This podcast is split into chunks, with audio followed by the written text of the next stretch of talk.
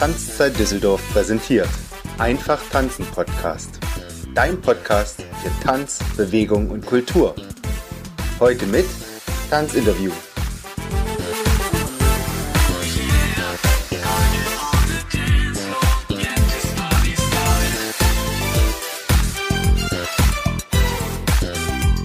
Herzlich willkommen zu einer neuen Folge vom Einfach tanzen Podcast deinem Tanzpodcast im deutschsprachigen Raum, der dir die Themen der gesamten Tanzwelt direkt an dein Ohr bringt, ohne dass du dich selbst auf die Suche machen musst.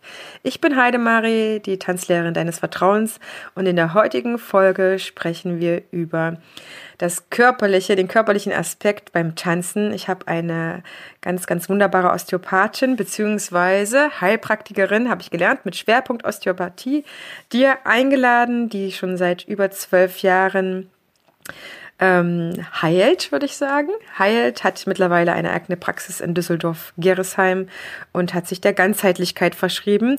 Eingeladen habe ich mir die Alice Lohrmann und ich heiße dich ganz herzlich willkommen. Vielen Dank, Heidemarie, und auch äh, ich freue mich, heute hier zu sein.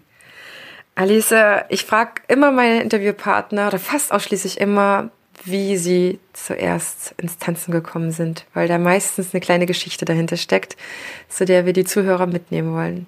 Wie bist du zum ersten Mal ins Tanzen gekommen? Da hast du vollkommen recht, da steckt immer eine Geschichte dort hinter. Ähm, ich habe, als ich ungefähr na, so 16 Jahre alt war, angefangen damals mit Ballett weil ich furchtbar ehrgeizig war und mich der ganze Schulstress etwas überwältigt hatte. Und ähm, ich habe, glaube ich, einfach eine Ausdrucksform gefunden, die frei ist und die mir damals unheimlich geholfen hat, Stress abzubauen. Und ich habe dann, ähm, wie gesagt, mit dem Ballett begonnen. Das lag mir gar nicht so. Ich habe ziemlich schnell gemerkt, Mensch, das produziert wieder Stress. Da ist auch wieder eine äußere Form, die ich einzuhalten habe und alles ist sehr präzise. Und hatte dann das große Glück, dass meine Tanzlehrerin damals auch Modern Dance angeboten hat und äh, bin dann zu ihr auch in, in ein anderes Tanzstudio, in dem auch Kampfkünste gelehrt wurden. Also es war alles ein bisschen freier.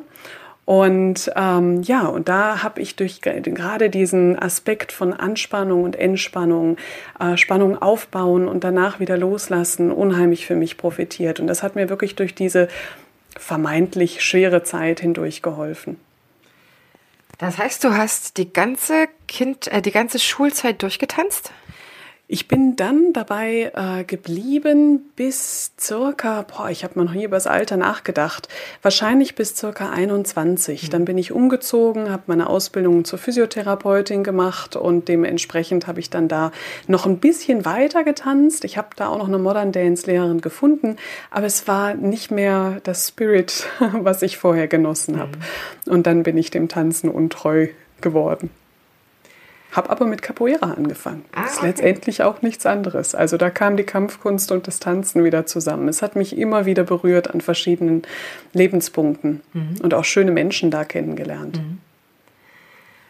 Was jetzt für uns im Podcast äh, spannend ist, zu erfahren, ähm,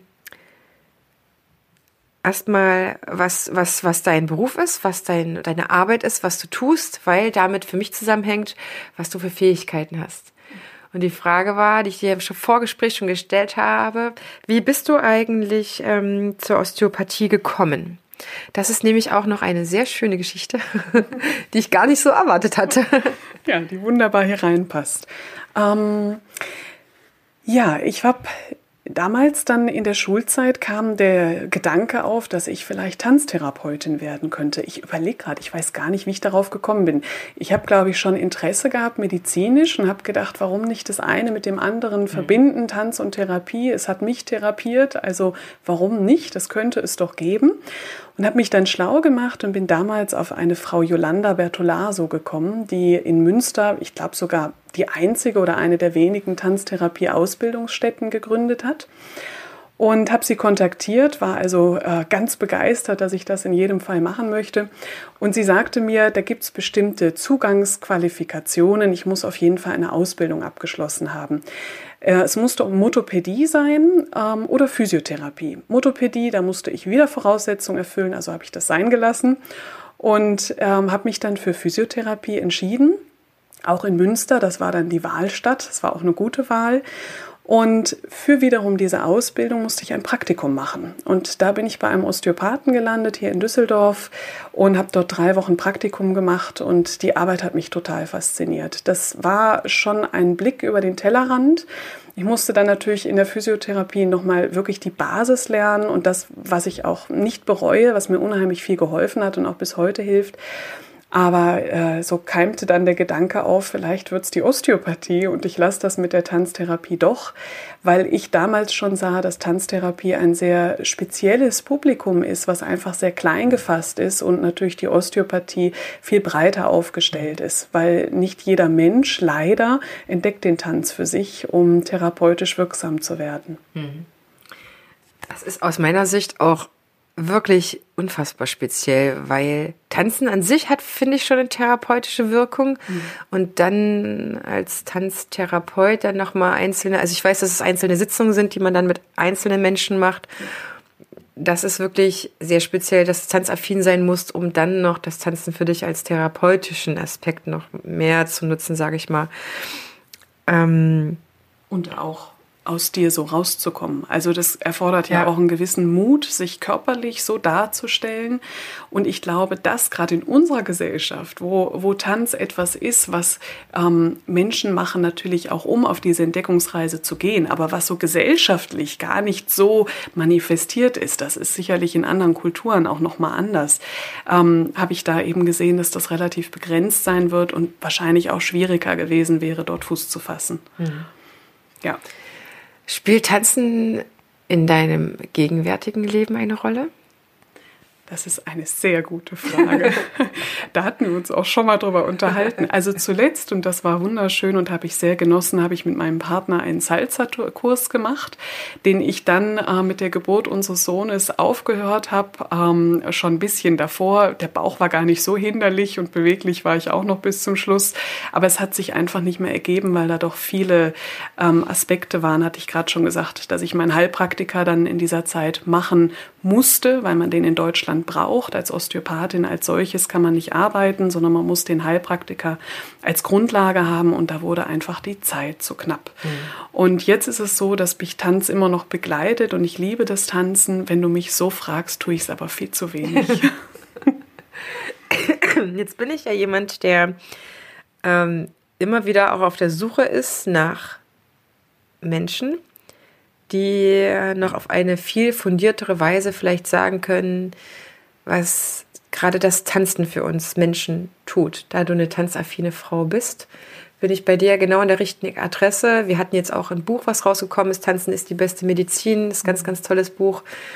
Aber du hast ja noch viel, viel mehr Hintergründe. Du siehst Kinder immer wieder, also ich, ich ziehe natürlich auf Kinder und Erwachsene ab, mhm. aber Kinder, die das tun, die es vielleicht nicht tun, gibt es vielleicht auch eine Empfehlung von deiner Seite aus. Was würdest du, wie, wie schätzt du das ein? Mhm. Wie wichtig Tanzen vielleicht doch ist? Mhm. Ich glaube, Tanzen ist unwahrscheinlich wichtig und gerade in Kulturen, wo es nicht so verbreitet ist, auch wahnsinnig wichtig, damit die Menschen wieder ein Gefühl für sich selber entwickeln. Und das ist was, glaube ich, was ich in meiner Arbeit tagtäglich sehe, dass in unserer rationalen Welt ähm, die sehr orientiert ist an, an Leistung, eben dieses Körpergefühl, wirklich auch schon bei den Kindern, weil die lernen es ja von uns Eltern oder auch nicht, mhm. unheimlich leidet. Und dass Menschen wenig Empfinden dafür haben, was sie für Bedürfnisse haben, was sie vielleicht brauchen, was ihnen gut tut, was ihnen nicht gut tut, also Basissachen. Und dort kann ich mir vorstellen, ist das Tanzen natürlich eine Möglichkeit, mit sich selber auch wieder in Kontakt zu treten, zu spüren, wo sind die eigenen Grenzen, wo sind aber auch die Möglichkeiten und sich nicht mit rechts und links zu messen, sondern wirklich einen eigenen Rhythmus und eine eigene Ausdrucksform da zu finden. Und ähm, ja, in Bezug auf Kinder natürlich auch nochmal ganz speziell sehen wir, dass die einen unheimlichen Bewegungsdrang heutzutage haben. Das hat auch viel mit den Lebensumständen zu tun. Wir sitzen viel zu viel. Die Ernährung hat sich wahnsinnig ja. geändert. Das ist so mannigfaltig, diese Schwierigkeit. Und die Kinder brauchen diese Bewegung und sie können sie oft im Alltag gar nicht ausleben, weil weil es nicht die Gegebenheiten mehr sind, weil man Kinder nicht mehr allein auf der Straße rumrennen lässt, weil der Bolzplatz am Nachmittag nicht mehr der Hauptversammlungsplatz äh, ist, sondern es sind verschiedene Hobbys, die auch teilweise wieder kognitiv sind, vielleicht Musikinstrumente. Und ich glaube, dass den Kindern gerade Tanz, in dem sie frei sein dürfen und ähm, lachen dürfen, wo alles erlaubt ist, unheimlich wertvoll ist. Mhm. Ja, und aus osteopathischer Sicht ist es natürlich, das ist ja im Moment in aller Munde. Früher haben wir das Bindegewebe genannt, heute nennen wir das Faszien. Ich glaube, da hat inzwischen fast jeder von gehört. Also die Verbindungen der, der Muskulatur, der Organe, alles ist in Hüllstrukturen eingebettet und diese Hüllstrukturen stehen untereinander in Verbindung. Und es gibt ganz harmonische Bewegungen, die der Tanz eigentlich in jeder Kultur wiedergibt, die diese Verbindungen mobilisieren, bewegen und wieder in den Fluss bringen. Und wenn wir in andere Kulturen gehen, wie die traditionell chinesische Medizin und das Tai Chi, es hat ja alles was Tänzerisches mhm. und es geht immer darum, wieder in den Fluss zu kommen. Und nicht umsonst gibt's heute viele Branchen, Achtsamkeit, äh, Zeitschriften, die dieses Thema aufgreifen, mhm. weil einfach ein ganz, ganz großer Bedarf da ist, wieder in den Fluss zu kommen, sich wieder zu spüren und zu fühlen, dass das Leben nicht nur aus Verpflichtungen besteht. Mhm. Würdest du sagen, dass jeder in der Lage ist, von Natur aus tanzen zu können. Ich habe ja immer wieder so auch mit diesem, ich würde vielleicht manchmal sogar sagen, äh, Ausreden oder so, aber, aber ja, aber nur weil die Menschen irgendwie damit mit sich abgeschlossen haben. Die haben irgendwo wenn das mir jemand sagt, höre ich immer so ein bisschen raus, ja, das ist für mich nichts, ich kann das nicht, das hat irgendwann mal mir jemand gesagt, das hat mir irgendwann mal jemand quittiert, ich kann das nicht. Was würdest du sagen, sind wir von Natur aus alle dazu gemacht, ähm, kognitiv wie körperlich tanzen zu können? Hm, finde ich eine, eine sehr interessante und wunderschöne Frage. Ja, auf jeden Fall. ähm, zumal Tanzen ja, wenn wir uns jetzt mal von dem körperlichen wegbewegen, auch nicht nur etwas Körperliches ist. Also ich glaube, das geht so weit. Wir haben den Film zwar nicht geguckt, aber ich kenne die Thematik jetzt in den, in den Ferien im Urlaub. Ähm, ich glaube, der heißt Taucherglocke und Schmetterlinge. Und da geht es um einen Patienten, der ein sogenanntes Locked-In-Syndrom hat. Also wirklich in sich gefangen ist, körperlich. Genau, bis auf ein Augenzucken, äh, Lidzucken nicht mehr viel möglich ist. Und das ist ja ein wunderschönes Beispiel dafür. Dieser Mensch tanzt eigentlich durchs Leben und entdeckt für sich, dass er innerlich Welten hat, die, die so gigantisch sind und vielleicht noch größer als das Äußere, weil er dort alles möglich machen kann, selbst Dinge, die rein physikalisch gar nicht möglich wären. Und das, denke ich, ist wieder eine Frage, viele Menschen haben im Kopf, dass Tanz eine gewisse Form haben muss, dass es ausdrucksstark, dass es schön, ästhetisch sein muss. Wenn wir uns natürlich in dieses Leistungsprofil reinbringen, dann kann es sein, dass der ein oder andere es gar nicht erst versucht, weil er Sorge hat zu scheitern. Mhm. Aber in dem Moment, wo wir sagen, Tanz ist Energie, Tanz ist Leben und Tanz hat alle Aspekte und es darf auch mal hässlich und grotesk aussehen, das ist völlig in Ordnung, glaube ich natürlich, dass jeder tanzen darf, kann und sollte. Mhm. Gibt es für dich aus deiner Sicht, vielleicht aus der medizinischen Sicht, einen Punkt, wo es ungesund wird? Also wo du sagen würdest, hm, da ist es, ab da fängt es für mich ein bisschen zweifelhaft an. Ähm, nein, nicht, wenn das Körpergefühl da ist und das entwickelt werden darf. Also, ich kann mir wirklich nichts vorstellen, was daran ungesund sein sollte. Es muss angepasst sein an das Individuum. Und ich habe immer mal wieder ähm, Tänzer auch in Behandlung, weil ich auch befreundet bin mit meiner damaligen Tanzlehrerin, die mich eben dorthin gebracht hat und auch sehr inspiriert hat auf meinem Weg. Und ähm, es gibt natürlich auch im Tanz Formen, die tatsächlich nicht sehr physiologisch sind, mhm. Trotzdem cool aussehen, muss ich mhm. zugeben. Also vielleicht, wenn wir jetzt über Breakdance oder dieses Locking nachdenken, das sind Bewegungen, die sind unheimlich hart und abgehackt, was ich mir sehr gerne angucke, aber das kann schon mal auf die Gelenke, das kann auf die Bänder gehen. Auch da finde ich aber sind wunderschöne Entwicklungen. Es ist ganz viel eigentlich weg von dieser ähm, starren Form und es gibt immer mehr auch Richtungen von dem, was ich von den Tänzern höre und was ich mitbekomme, die sich damit auseinandersetzen, das, was es gibt an Grundform, auf den individuellen Körper anzupassen und daraus eigentlich immer wieder eine neue Tanzform zu entwickeln. Und wenn man dem treu bleibt und nicht versucht, auf Biegen und Brechen irgendwas möglich zu machen, nein, dann kann es nur gesund sein, kann es nur gut sein. Mhm. Was hältst du von Ballett? Also gerade im Kinderbereich ist es ja so, dass ja. Tanzpädagogen sagen, bis 10 oder bis 12 lehnen wir auch den Spitzentanz ab. Genau. Da ist doch wieder genau die Frage, also sage ich jetzt, Ballett ist Spitzentanz und muss Spitzentanz sein, dann würde ich auch sagen, auf keinen Fall. Ich mhm. erinnere mich noch gut ähm, an eine Freundin, die ich in, in meiner Zeit in Amerika kennengelernt habe, die als junges Kind zum Spitzentanz genötigt wurde und die immer wieder Zehschmerzen hatte, ging irgendwann zum Orthopäden und der hat dann gesagt, na, es sind alle Zehen gebrochen, die müssen wir jetzt nochmal brechen, ähm, damit das wieder ordentlich zusammenheilt, was sie natürlich abgelehnt hat. Das war für mich damals, wo ich ja meinen Beruf noch gar nicht eingeschlagen hatte, unheimlich krass zu hören. Und ich habe gedacht, mein Gott, was hat die für Schmerzen erleiden müssen? Was hat man ihr beigebracht, über die Grenzen ihres Körpers mhm. zu gehen und das auch noch gut zu heißen? Mhm. Das war für mich unfassbar. Ich glaube, ich hätte das gar nicht tragen können, was sie da getragen hat. Also das definitiv ist ungesund, gar keine Frage. Ja. Aber für mich ist das auch kein Tanz. Das ist Leistung, das ist Ehrgeiz, das ist, ähm, das hat für mich mit, mit Tanz im seelischen Sinne wenig zu tun. Mhm. Aber nicht per se Ballett. Weil Ballett genau. kann ja auch ja, wenn, auf flachem Fuß sein. Genau. Und es gibt ja auch ein sehr freies Ballett inzwischen, wo es wirklich einfach darum geht, dass die Kinder sich kennenlernen, bewegen lernen. Natürlich vielleicht auch bestimmte Formen lernen, wo ich denke, da profitieren Kinder auch von. Es ist, Regeln sind ja nicht per se was Schlechtes, um Himmels Willen. Aber irgendwie muss das Maß stimmen und es muss zum Kind passen. Mhm. Bestimmt ist auch nicht Ballett für jedes Kind das Richtige.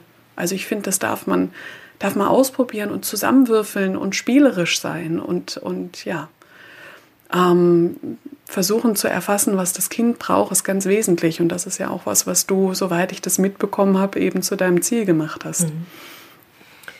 Ein, ein, ein Hauptgrund, warum du bei mir heute im Podcast bist, ist, weil du mir selber als Tanzende, als Tanzlehrerin, als Tänzerin geholfen hast. Die Story erzähle ich bestimmt noch mal in einer eigenen Folge. Darüber haben wir uns kennengelernt. Mhm. Und ähm, weil wir eben nicht nur welche haben, die selber tanzen, sondern eben tanzen unterrichten oder selber auf Leistung tanzen, die in unserer Zuhörerschaft mhm. sind, ist für mich natürlich ein zweiter großer Bereich, den ich an dich jetzt wirklich adressiere und äh, wissen will. Was kann die Osteopathie für einen tanzenden Körper tun?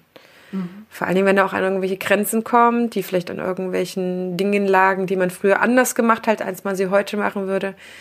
Das wäre für mich wichtig, weil ich bin davon überzeugt, dass jeder Tanzlehrer oder Tanzende eigentlich ein osteopathischen Menschen des Vertrauens haben sollte. ich kann mir nicht mehr vorstellen, da ohne auszukommen, muss ich ehrlich sagen. Also Physiotherapeut weiß man immer noch so und Sportphysiotherapie und so weiter und so fort, aber ich glaube, dass Osteopathie wirklich eine Schlüsseldisziplin ist für uns. Ja. Ähm, kurz ein, ein Satz zu den Physiotherapeuten, weil das ja auch meine Grundausbildung ist. Ich denke einfach, Physiotherapeuten sind sehr viel ähm, eingeschränkter in ihrer zeitlichen Gestaltung, auch in ihren Möglichkeiten, weil sie weisungsgebunden sind. Das heißt, die haben nicht so viel Freiheiten wie wir als Osteopathen, die ähm, ein Stück weit eigenmächtig arbeiten dürfen und das eben wirklich mit dem Patienten abstimmen können. Die Osteopathie, wie ich schon sagte, wir haben sehr viele Tänzer und was ich immer wieder von den Tänzern höre, ist, dass sie sagen, dass sie oft kein Gehör finden bei anderen Therapeuten und Ärzten. Und ich muss auch immer lachen, wenn die Freundin von mir da ist, eben die früher oder die, die Tanzlehrerin, frühere Tanzlehrerin von mir, ähm, und sie sich runterbeugt und ihr Bein hängt bei mir schon unter der Decke und dann sagt sie, guck mal Alice, da siehst du doch, das geht nicht so weit. und natürlich muss man da eine andere Brille aufsetzen und sagen, okay, also 90 Prozent meiner Patienten wären sehr glücklich, wenn sie so weit kämen.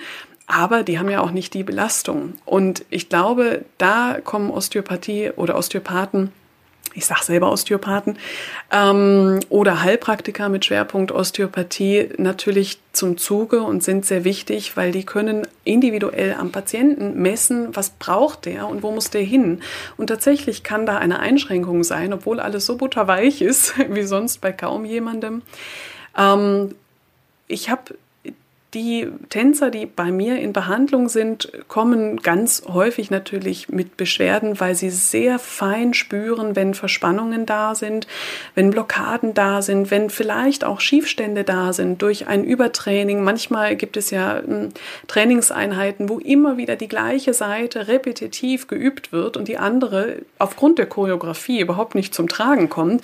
Natürlich sind das muskuläre Kräfte, die da ziehen, die auch irgendwann ins Ungleichgewicht ziehen. Das kann man auch mit allem Dehnen ähm, manchmal nicht mehr ausgleichen. Und da kommt der Osteopath ins Spiel und kann versuchen, das wieder in den Fluss zu bringen, zu mobilisieren, Faszientraining zu machen, ähm, unter Umständen auch zu gucken, wenn dort organisch Beschwerden da sind, eben auch, das zeichnet ja auch die Osteopathie aus, dass wir eben auch die Organe behandeln, dass wir Lunge behandeln, Leber behandeln, Blase, die Organe des kleinen Beckens ganz wesentlich auch nach Geburten ähm, und dass wir versuchen, das wieder in die Harmonie zu bringen. Ich habe dich ganz speziell danach gefragt, weil ich hatte ähm, vor kurzem ein schönes Interview zur Tanzmedizin. Ich hatte wirklich eine Ärztin im Podcast, mhm. die aus diesem Verein Tanzmedizin e.V. wirklich gesprochen hat, weil man wirklich, es ist ja auch ein sehr, sehr kleiner Bereich, mehr und mehr etwas dafür tut, dass tanzmedizinische Beratungen stattfinden für Tänzer. Und es ist so ähnlich, was sie beschrieben hat dass eben die Tänzer sehr, sehr gutes Gespür für den Körper haben, aber mhm. oftmals nicht so sehr weit damit kommen, mhm. weil man eben nicht in die Norm passt und da nicht gehört wird. Von daher gesehen, ähm, was, was könnte man oder was tut man am besten, wenn man jetzt als Tänzer merkt oder als Tanzlehrer, da gibt es ja oft auch Sachen, wo ich mir schon in meinem Leben gedacht habe, mein Gott, dass ich da mal eine Zerrung haben könnte oder einen Muskelkater, wie auch immer. Ich komme nicht weiter. Ähm, Würdest du sagen, kommt lieber gleich zum Osteopathie-Schwerpunkt oder sollen die den Weg über den Physiotherapeuten gehen? Wie ist so der beste Weg? Was denkst du? Hm. Ähm, ohne da irgendwem zu nahe treten zu wollen, ich, ich würde tatsächlich, also erstmal auch unter den Osteopathen gibt es Unterschiede. Auch das ist keine normierte Ausbildung mhm. in Deutschland. Von daher kann man nicht sagen, geht direkt zum Osteopathen und dann wird alles gut. Man sollte sich vielleicht mal umhören im Bekanntenkreis, wer jemanden kennt, gerade Tänzer unter sich, das spricht sich meiner Erfahrung nach unheimlich schnell rum, wenn die dort mit jemandem zufrieden sind. Und dann würde ich, glaube ich, weil es ja auch oft so ist, dass ähm, der Leidensdruck doch relativ hoch ist, weil die Leistungsfähigkeit eben davon abhängt, dass das Berufliche oftmals davon abhängt, dann würde ich den Weg direkt zum Osteopathen wählen. Mit auf jeden Fall der Bezeichnung Heilpraktiker. Ansonsten wird es rein rechtlich schwierig, was der ähm, Osteopath machen oder auch nicht machen darf. Mhm. Ähm, und auch, damit er die nötige Zeit hat, weil wir uns als Osteopathen, was ich auch sehr schätze, wo ich immer sage, das würde ich nie wieder abgeben, mhm. einfach Zeit lassen dürfen. Also wir haben wirklich eine Stunde Zeit, wir sind in der Zeiteinteilung frei und da kommt häufig sehr viel mehr bei rum. Früher als Physiotherapeutin war ich oft frustriert, wenn ich nach 15 Minuten aufhören musste und ich hatte das Gefühl, ich habe nur die Hälfte geschafft und der Patient geht jetzt und ich weiß gar nicht, ob der Körper den Rest noch hinbekommt. Mhm.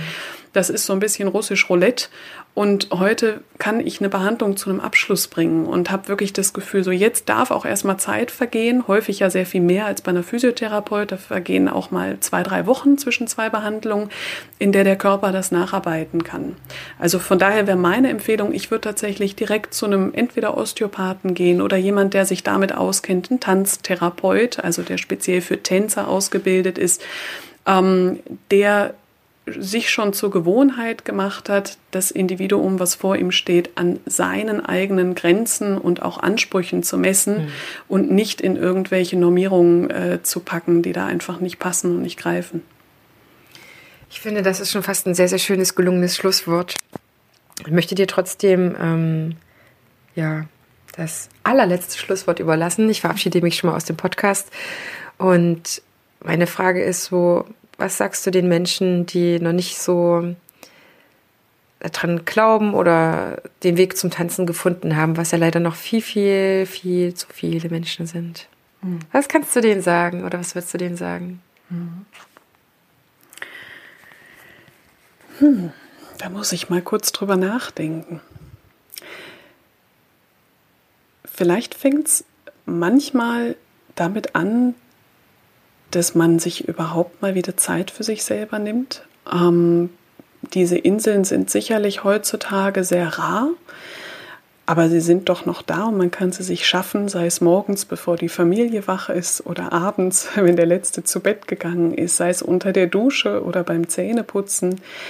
Ähm, mal wieder Musik anzumachen. Wie viele Menschen hören Musik? Ja, vielleicht gerade mal im Radio auf dem Weg, wenn man sitzt, im Auto gefangen ist ähm, und äh, höchstens mal mitträllern kann. Also zu schauen, dass man Möglichkeiten findet und sich davon frei zu machen, dass es in irgendeine Form passen muss, sondern wie ein Kind letztendlich mal wieder anzufangen zu spielen, zu versuchen, zu probieren und nicht die Vorstellung zu haben, dass alles gleich glücken muss, sondern eigentlich geht es im Leben überhaupt nicht darum, dass irgendwas gleich glücken muss, sondern es geht darum, dass man mal anfängt, dass man spielerisch bleibt und dass man sich selbst ähm, gegenüber freundlich bleibt. Und ich glaube, dann kommt man auch zum Tanzen und dann kann es auch richtig viel Freude machen viel schenken.